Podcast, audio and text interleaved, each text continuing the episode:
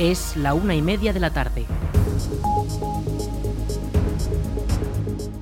Buenas tardes, martes 27 de diciembre. Comenzamos el espacio para la información local en el 107.4 de la FM. Les habla Arich Gómez. Arranca una nueva edición de la Almunia Noticias.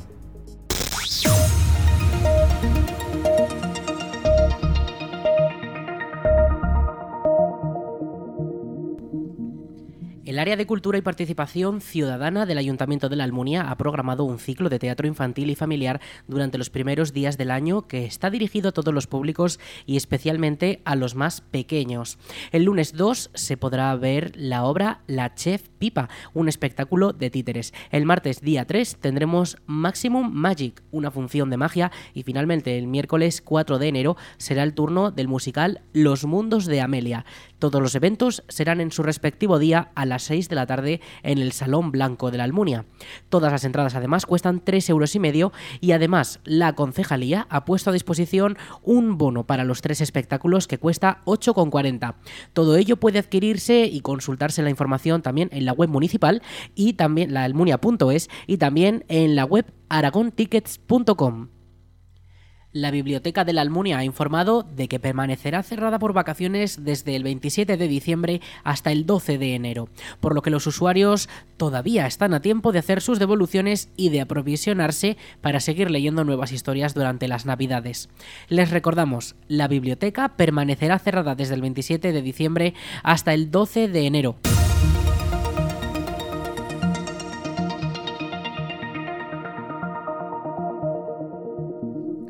El Ayuntamiento de la Almunia ha informado que la próxima renovación del Documento Nacional de Identidad se podrá realizar el próximo 9 de enero.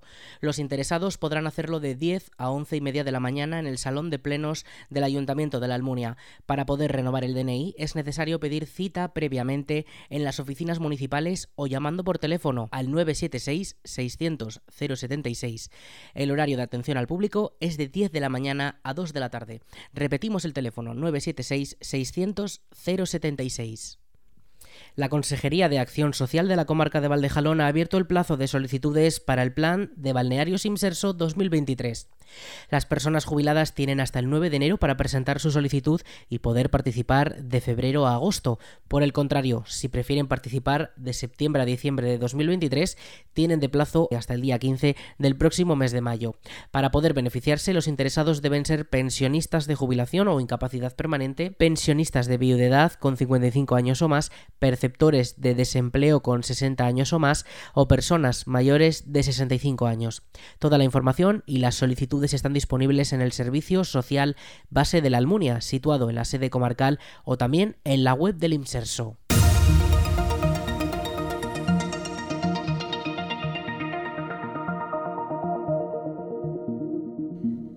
La DPZ ha presentado sus cuentas para 2023 y estas incluyen como novedad un plan de 30 millones de euros para que los municipios instalen plantas de autoconsumo energético. La inversión supone una nueva línea de subvenciones que financiará la puesta en marcha de este tipo de instalaciones municipales para que los ayuntamientos puedan reducir la factura de la luz tanto de los vecinos como de sus propios edificios. Escuchamos a la vicepresidenta de la DPZ, Teresa Lardero. La principal novedad de este presupuesto 2023 es que se incluye una agenda, no es la primera vez que la denominamos así, Agenda 2030, que está dotado con 30 millones de euros destinado a financiar tanto plantas de autoconsumo como cualquier iniciativa municipal que tenga que ver con la eficiencia energética. Contribuimos así a acelerar la transición energética en nuestro medio rural y sentar las bases de una red de plantas municipales de autoconsumo. ¿no? Hablamos mucho de comunidades energéticas, se habla mucho de autoconsumo y todo esto pues, requiere también de una apuesta decidida y esta institución apuesta por, por ello. El nuevo presupuesto asciende a 196 millones, 26 más que el aprobado inicialmente el año pasado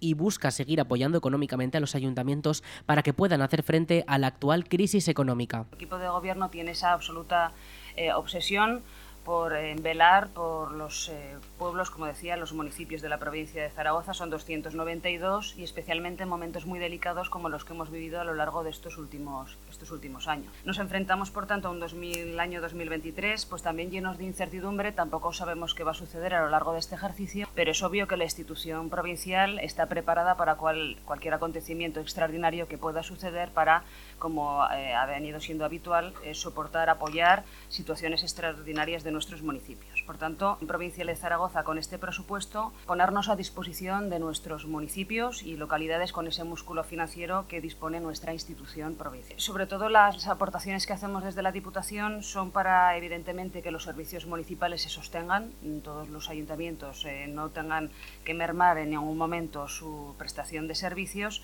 y eh, intentar eh, equilibrar esa brecha que existe entre las ciudades y el medio rural en pues, tanto actividades, proyectos, iniciativas. Las cuentas vuelven a girar en torno a los 50 millones del Plan Plus y también incluyen 5 millones para poner en marcha el servicio Ecoprovincia y 1,8 millones más también para dotar a los consistorios de escritorios virtuales. El pilar de nuestras cuentas sigue siendo el Plan Unificado de Subvenciones. Vuelve a estar dotado con 50 millones de euros que se va a distribuir en 292 municipios, siempre para reforzar, potenciar la autonomía municipal, pero eh, en este particular eh, hay que decir y recordar que estos 50 millones es el 25% de nuestro presupuesto, por tanto es muy relevante la dotación de este, de este plan. Como ya lo hemos iniciado, tramitado anticipadamente, ya contamos con todas las solicitudes previas de los ayuntamientos y hemos facultado este presupuesto para que ya vaya codificado con eh, las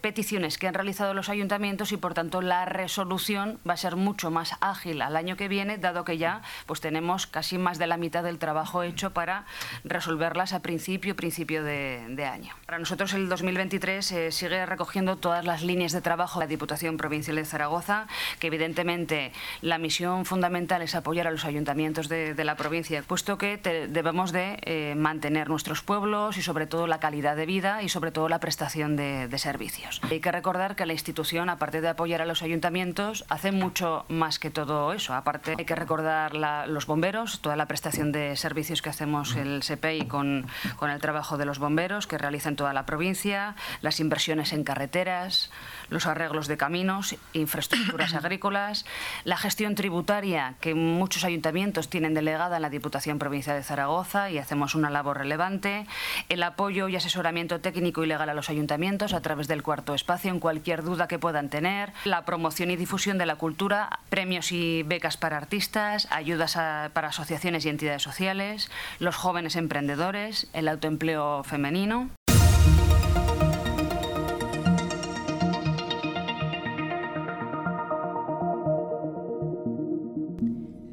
La Diputación de Zaragoza continúa renovando su parque de maquinaria con la adquisición de una nueva retroexcavadora que ya está disponible en el servicio de recursos agrarios, vías e infraestructuras. La nueva máquina ha tenido un coste de 215.300 euros y ya puede ser utilizada en la reparación de zonas agrarias de los municipios.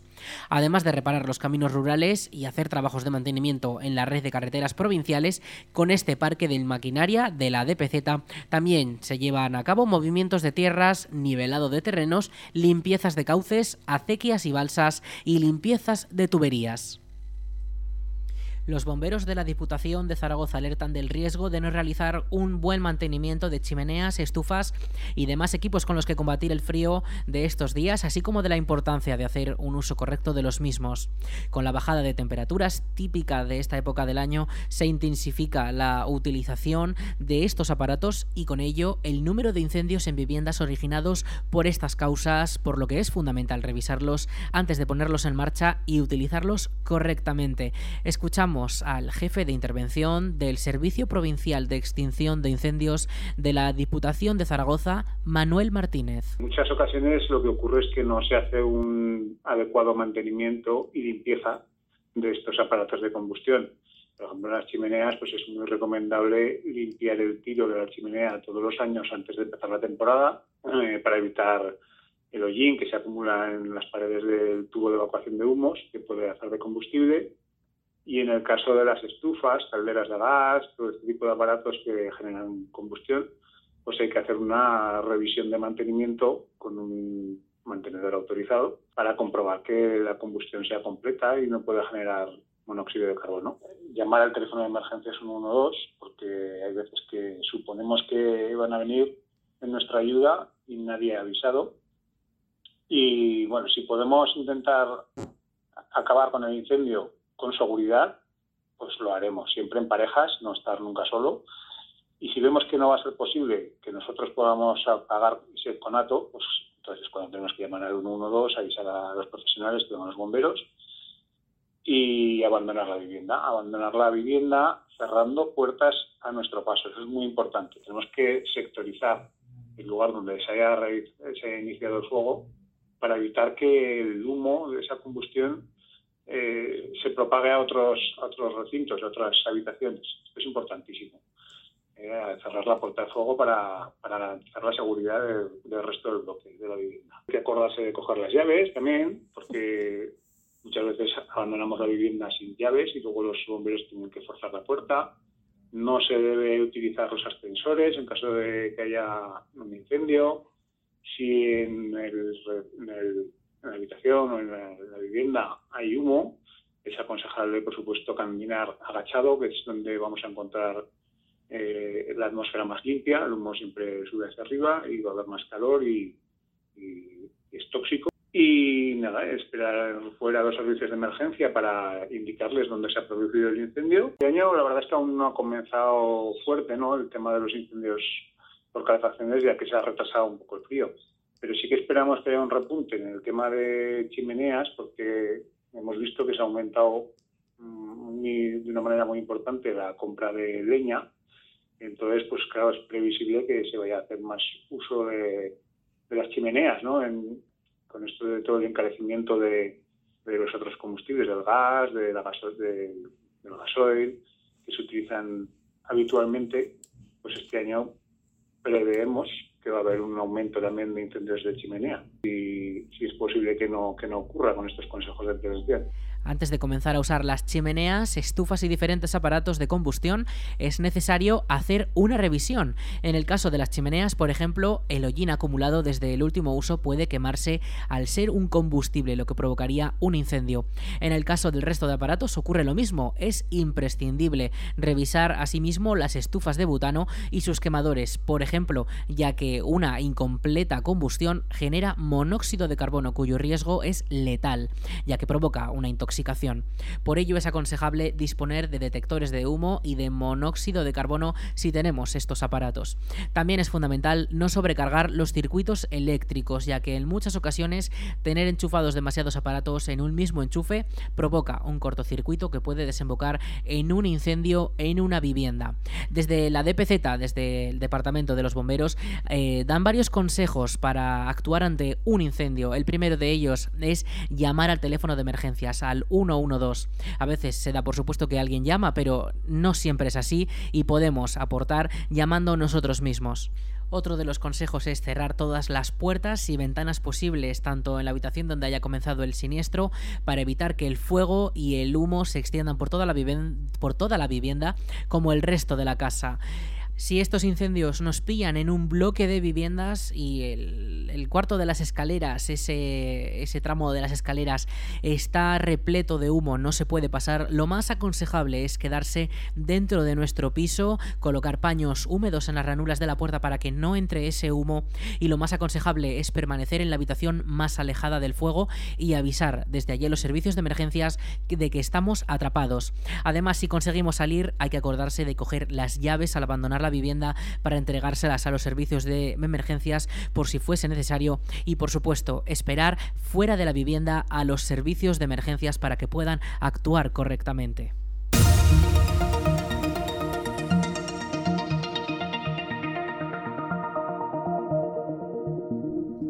Los interinos de la DGA han protestado a ritmo de villancicos por la, según señalan los propios interinos, incompetente gestión de personal del Gobierno de Aragón. Los trabajadores de la Administración aragonesa han participado este viernes en una concentración ante el edificio Pignatelli para reclamar el cumplimiento real en Aragón de la Ley Estatal 20-2021, que obliga a estabilizar a los 17.000 interinos en abuso de temporalidad. O mejor baja y escucha. Lamban, la que has llegado, Lamban, por una función pública precaria y temporal. Los sindicatos Estepa y Cata han organizado un acto reivindicativo con aires festivos en el que han denunciado usando canciones navideñas y un buzón de deseos para los Reyes Magos de la función pública el estrepitoso suspenso e ingestión de personal por parte del presidente de Aragón, Javier Lambán, el consejero de Hacienda y Administración Pública, Carlos Pérez Anadón, y el director general de Función Pública, Esteban del Ruste. Escuchamos a María Pilar Ramírez, miembro del secretariado de Estepa. Incluso los propios funcionarios son temporales. Esto es insostenible. Luego vemos cómo médicos sanitarios salen a las calles, pero es que el problema es de toda la función pública. La mayor parte de estas personas son mujeres, mujeres de en torno a 50 años, que en caso de perder su empleo, pues probablemente los ingresos de esa familia eh, se van a quedar muy mermados y es muy complicado que vuelvan a encontrar un puesto de trabajo eh, en el sector privado. Lo que no se puede hacer es que todos nuestros políticos exijan al sector privado que reduzca la temporalidad, que les persigan y que en lo que es eh, la administración pública no hay inspección laboral. Está toda la función pública aragonesa patas arriba. Los últimos datos del Boletín Estadístico Oficial del mes de junio dicen que ha aumentado la temporalidad en 10 puntos desde el año 2015.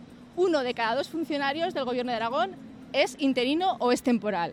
Las ayudas, lo que va a llegar de, Europa, viene eh, supeditado a que se reduzca la temporalidad al 8%, como todos sabéis y según el boletín estadístico hablamos que estamos en un 50%. Entonces eh, tenemos eh, que reivindicar y que denunciar que peligran que lleguen los fondos europeos al Gobierno de Aragón. Estamos hablando que, por ejemplo, en la Administración General solo hay un 36,8% de personal fijo en su destino definitivo. Los convocantes denuncian que durante el mandato de Javier Lambán la temporalidad en la DGA ha subido 10 puntos y este año ha alcanzado ya el 49,6% de la plantilla, cuando la obligación legal es que no supere el 8%, lo que hace peligrar la llegada de los fondos europeos.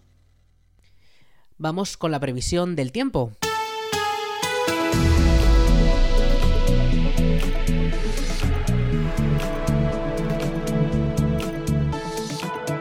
Para la jornada de este martes 27 de diciembre tendremos cielos completamente despejados, no veremos ni una nube y máximas de 18 grados y esta próxima madrugada el mercurio descenderá hasta los 4. Para mañana, miércoles 28, comenzarán a llegar esas nubes, sobre todo en las últimas horas de la tarde, pero por la mañana tendremos cielos completamente despejados de nuevo y una máxima de 18 grados de nuevo. Esas máximas bajan de cara al jueves, que tendremos 15, pero las mínimas suben, o sea que tendremos un menor abanico térmico ahí y sí que te esperaremos lluvias de cara al jueves y el viernes, pero de cara al fin de semana y esas festividades de Año Nuevo no tendremos esas lluvias.